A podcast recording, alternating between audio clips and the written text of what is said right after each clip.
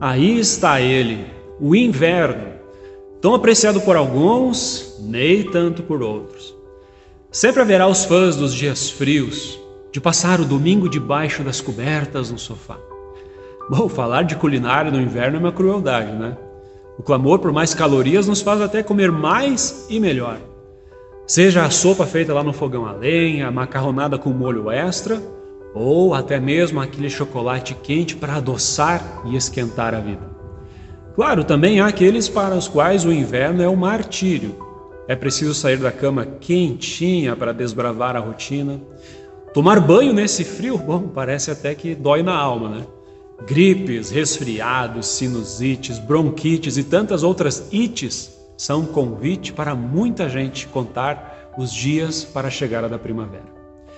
Dentre paixões e rejeições, o inverno coloca algo bem interessante diante dos nossos olhos.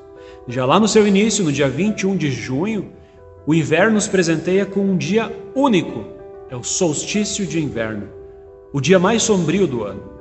Devido à inclinação do planeta, o hemisfério sul tem nesse dia as 24 horas com menor incidência do brilho do sol.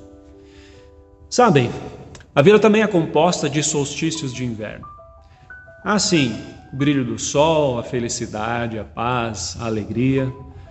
Mas por vezes o que se destaca são as sombras, a escuridão e as longas noites de pranto. Mesmo que infinitas bênçãos de Deus estejam sobre nossas cabeças, os dias sombrios também fazem parte da nossa história.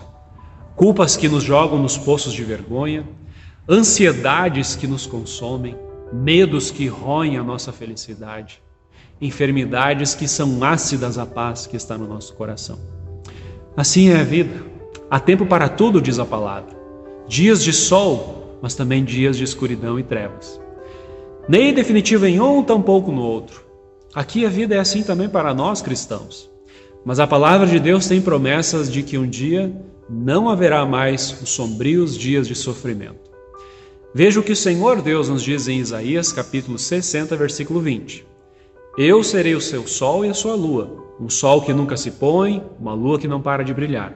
A minha luz brilhará sobre você para sempre e os seus dias de luto chegarão ao fim. Ah, como desejamos ardentemente o dia da nossa salvação, não é mesmo? Naquele dia a glória de Deus trará fim às dores, lutos, lágrimas e às diversas aflições que nós carregamos hoje. Para que o dia da salvação seja uma realidade em nosso horizonte, o próprio Filho de Deus foi à cruz, derramou seu sangue santo e justo para perdão do pecador. E justamente na crucificação, a terra ficou em profundas trevas naquela sexta-feira santa.